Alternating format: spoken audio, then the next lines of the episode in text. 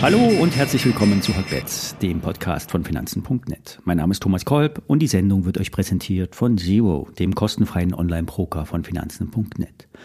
Und wie immer, alle nachfolgenden Informationen stellen keine Aufforderung zum Kauf oder Verkauf der betreffenden Werte dar. Bei den besprochenen Wertpapieren handelt es sich um sehr volatile Anlagemöglichkeiten mit hohem Risiko. Dies ist keine Anlageberatung und ihr handelt auf eigenes Risiko.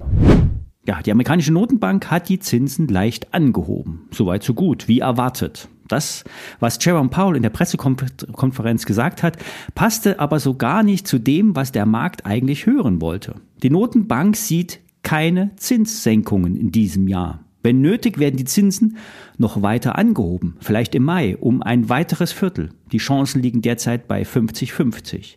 Das Motto lautet hier also Higher for Longer. Die Notenbank hat dazu klar, auch klar gemacht, dass die Inflationsbekämpfung die höchste Priorität hat und die CPI-Daten der Gradmesser sind. Die Krise der regionalen US-Banken wird nicht als Problem gesehen. Wenn nötig, hätten sie die richtigen Tools, um zu antworten.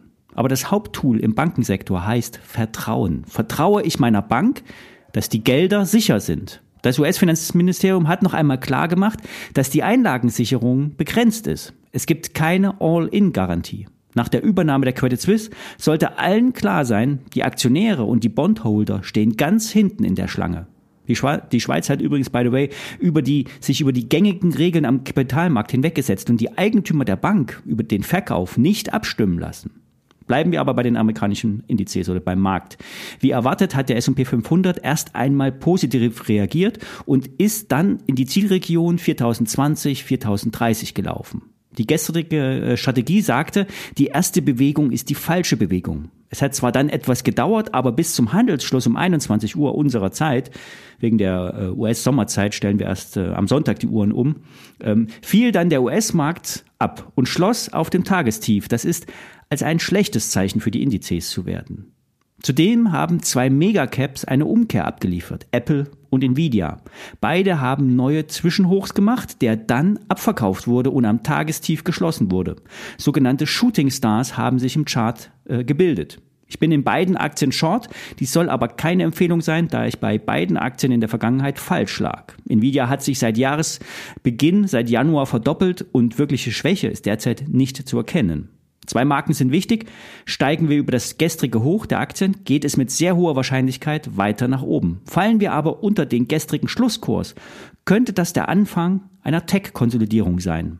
Die Marken ähm, sind 157,80 Dollar bei Apple und 264,70 Dollar bei Nvidia. Die Scheine stelle ich euch zur Info in die Show Notes. Für die Indizes bedeutet der Abverkauf gestern, es kann noch einmal etwas nach oben gehen, beim S&P 500 auf 4000 plus X. Danach sollte es mit hoher Wahrscheinlichkeit wieder abwärts gehen. Die Indikatoren sehen aktuell einen bärischen Trend.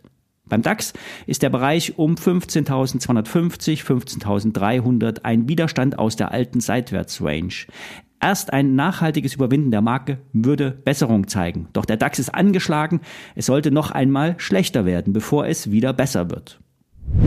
Kommen wir zu, zu äh, Cherry. Der Tastaturenhersteller hat seine Zahlen für 2022 überraschend korrigiert und wird nächste Woche Donnerstag die Zahlen offiziell vorlegen und einen Ausblick formulieren. Vorab, vorab wurde ein Umsatzrückgang und ein Einbruch beim Gewinn vermeldet. Hintergrund sind Tastaturenteile, die im mittleren Preissegment in Gaming-Tastaturen verbaut wurden, also sogenannte äh, Viola-Teile. Das sind Switches für mechanische Tastaturen. Der Absatz hat sich nicht ansatzweise erfüllt, vor allen Dingen auch die Margenansprüche können nicht gehalten werden.